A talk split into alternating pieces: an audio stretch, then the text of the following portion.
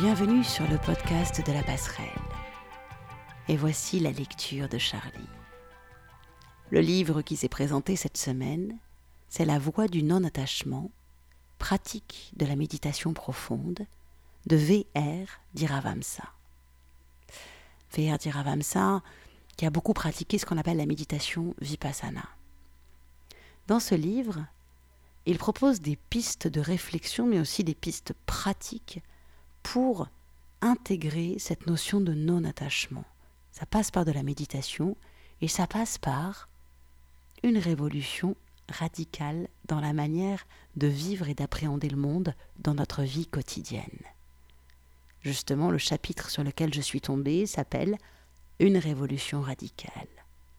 Alors voici la lecture du chapitre 18 du livre La voie du non-attachement de V.R. Diravamsa une révolution radicale. J'ai dit qu'il fallait pouvoir méditer sans aucune résistance.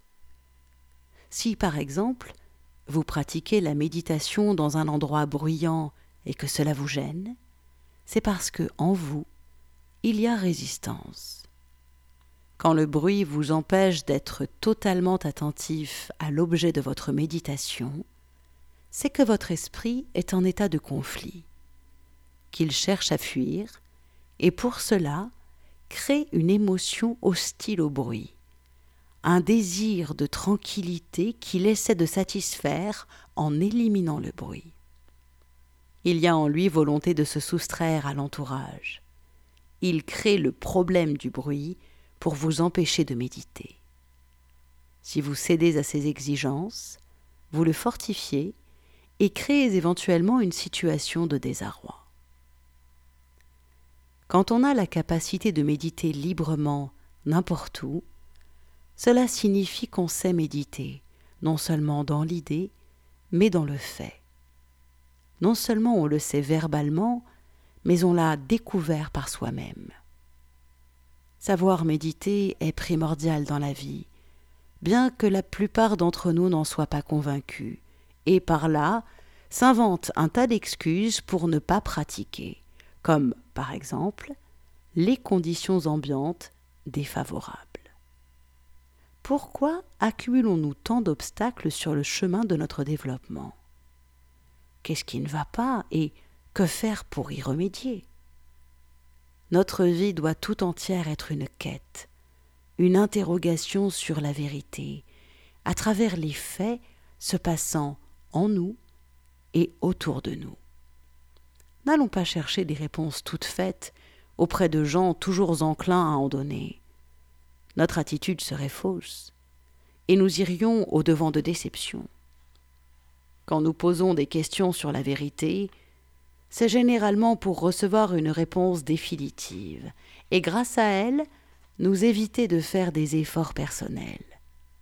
Or, qui est habilité à donner une telle réponse Et qui déterminera si la réponse donnée est juste ou fausse Il n'y a pas d'autorité suprême. L'autorité n'est qu'une invention de l'esprit. Quand vous investissez une personne de maturité spirituelle ou intellectuelle, vous partez du principe que tout ce qu'elle dit est juste, et par là, vous soumettez à une autorité et créez une relation de dépendance. Dans notre société, la dépendance est considérée comme normale. Mais l'est-elle aussi aux yeux de la vérité? Quand on croit à l'autorité de quelqu'un, on affaiblit sa propre intelligence et empêche l'éveil du flot de la sagesse intuitive. On vit avec des mots qu'on confond avec la vérité et tout cela est un processus bien superficiel. Il nous faut être en état de révolution à chaque instant de notre vie. Qu'est-ce que cela implique? Un simple changement dans les apparences et les systèmes? C'est ce que pensent les révolutionnaires de nos jours. Ou bien de s'insurger contre les inégalités sociales, les idées et les théories établies quel est le sens exact du mot révolution? C'est une question qu'il nous faut examiner avec beaucoup de soin. Un simple réajustement de nos attitudes et de notre comportement, de nos idées et de nos croyances, cela est-il suffisant pour susciter un éveil spirituel? Si oui, pourquoi ne pas aller nous instruire auprès de quelqu'un sachant exprimer de merveilleuses idées ou bâtir des théories? Pourquoi ne pas lire des livres traitant d'idéaux supérieurs? Le vrai, c'est qu'à travers une telle démarche, nous n'irions pas au-delà de changements périphériques, ne faisant que remplacer un système par un autre, sans toucher à la racine du problème fondamental les réformes superficielles n'ont pas vraiment de valeur. Elles n'empêchent pas les conflits d'envahir notre vie, de déformer notre mode de penser et d'agir, et en cela de perpétuer le chaos tant dans l'individu que dans la société. Elles n'évitent pas davantage l'accroissement de la violence et des cas de dépression.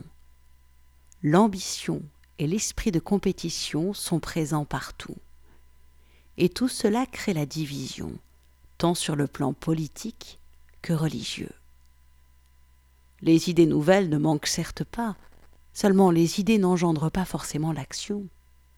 Elles ne sont que le produit de la perception sensorielle et mentale. Qu'est-ce alors que le vrai sens du mot révolution? D'abord, j'aimerais évoquer l'attitude de Bouddha. On dit qu'avant de se mettre en quête de la vérité, il a renoncé au monde, abandonné tous les luxes. Ce qu'il est intéressant de noter, c'est que sa décision intervint après qu'il eut découvert la réalité de la maladie, de la vieillesse et de la mort. En bref, de l'existence de la souffrance dans le monde. Ensuite, il rencontra un moine possédant une parfaite maîtrise de soi et la sérénité. Son visage, sa contenance et son esprit ne trahissaient pas la moindre inquiétude. C'est ainsi que le Bouddha prit conscience de la nature dualiste du monde phénoménal, mais pressentit de même l'existence d'un monde transcendantal, dépassant les sphères de la continuité.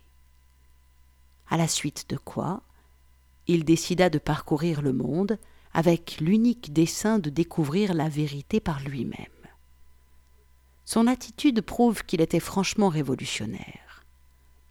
Il se mit à étudier et à pratiquer un système de méditation auprès de deux instructeurs célèbres pour leur maturité spirituelle, mais sans résultat.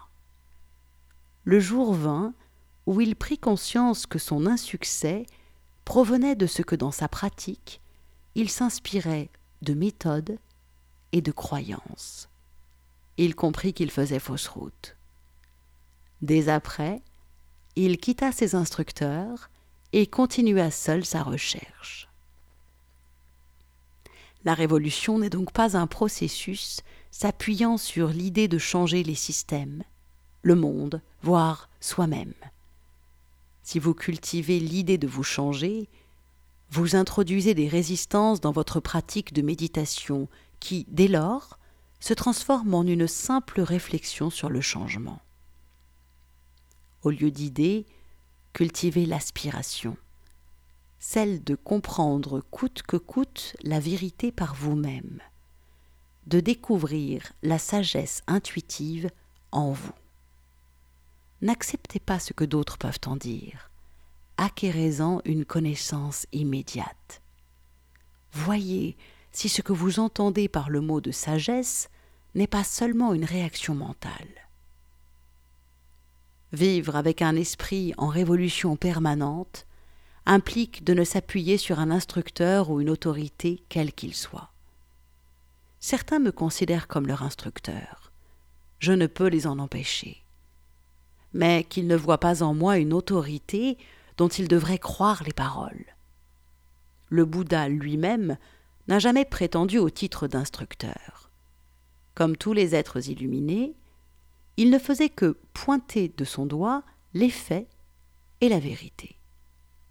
Quand on entend quelqu'un pointer les faits, avec un esprit en état de révolution, on n'accepte ni ne rejette ce qui est dit. On examine et explore les faits par soi-même en vue de les comprendre. On écoute pleinement, avec un esprit libre de tout préjugé.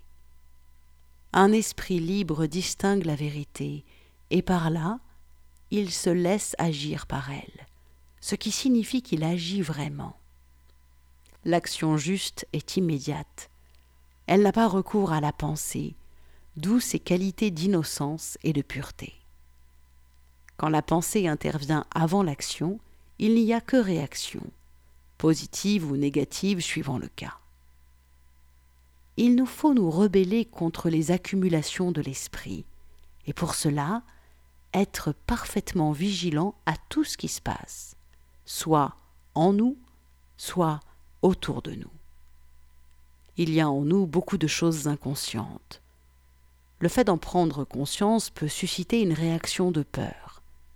Quand cela arrive, examinez immédiatement ce qui vous effraie. Observez-le, sans quoi la peur vous submergera. Quand vous observez celle-ci, ainsi que les conditions qui la sous-tendent, elle disparaît, vous laissant libre et avec un esprit clair. La clarté d'esprit est fondamentale dans la méditation. Si vous êtes en état de vraie révolution, votre esprit possédera cette clarté. Un esprit confus est vorace, haineux, dupe, inconscient de lui-même. En bref, il n'est aucunement révolutionnaire. De plus, n'étant pas conscient de ses propres mécanismes, comment le serait-il de la vérité? Qu'est-ce que la vérité? Elle élude toutes les définitions. On ne peut la voir et la comprendre que par soi-même. Elle est partout. D'où l'importance de ne pas fixer son attention sur un objet déterminé. La fixité détruit la véritable attention. L'objet de notre attention doit changer, parce que tout change d'instant en instant. Cela est primordial. Quand on fixe toujours son attention sur le même objet, on tue l'attention, on devient intérieurement comme mort. Il nous faut être attentif à toutes les inclinations et à tous les contenus de l'esprit. La question qui se pose alors est celle de savoir si on peut se libérer de ce qu'on sait et expérimente. Nos expériences ne sont jamais les mêmes. Pourquoi dans ce cas vouloir traîner avec nous celles du passé? À cause des sensations agréables qu'elles nous ont procurées? Si oui, vous vous conformez à des désirs, et cela signifie l'enchaînement, et de plus l'incapacité de méditer. Posez-vous la question de la libération de l'expérience, et avec une ferme conviction, explorez-la. Cela ne signifie pas que vous procédez par exclusion. Quand on applique toute son énergie à la recherche intérieure, il n'y a plus aucune dissipation. Elle devient entièrement créative. Alors, rien ne vous empêche plus de donner votre attention à la fois aux problèmes de la vie en général et à des problèmes spécifiques et vous les résolvez tous. L'essentiel, c'est d'accorder son entière attention à ce qu'on fait, de ne pas simplement jouer avec des désirs, des idées, des espoirs qui entretiennent la racine du problème et nous éloignent de la vérité. Voilà, c'était donc le chapitre 18, Une révolution radicale, dans La voie du non-attachement de VR d'Iravamsa. Alors c'est extrêmement riche. C'est-à-dire que dans un seul chapitre, il y a énormément de choses. Il y a cette idée de révolution radicale. On pourrait l'appeler aussi une transformation profonde de tout notre système cognitif en fait. Ça veut dire transformer complètement notre manière d'être, d'agir, de penser. Ça implique quoi? Ça implique une révolution radicale. Voilà, hein, ce que j'ai envie de dire. Vous savez quoi? Je vais mettre tout ça par écrit. Alors, si vous voulez découvrir ce que moi ça m'inspire, ce que pour moi ça implique, et si vous voulez aussi commenter cette lecture, et j'ai hâte de lire vos commentaires, retrouvez-moi sur le site projet-lapasserelle.com. L'article qui présente cette lecture permettra les commentaires et vous permettra aussi de lire ce que moi je développe comme pensée à partir de là. J'ai vraiment hâte de vous lire. Si vous aimez la musique, vous pouvez également retrouver notre podcast musical, La passerelle musicale. Chaque semaine, Laurent propose une interprétation musicale d'une carte du tarot Zen. C'est passionnant. Quoi qu'il en soit, tous nos articles, nos propositions, notre vision chamanique du monde, en somme, c'est à retrouver sur notre site projet-lapasserelle.com. Prenez soin de vous et à très bientôt. Ciao, ciao, ciao.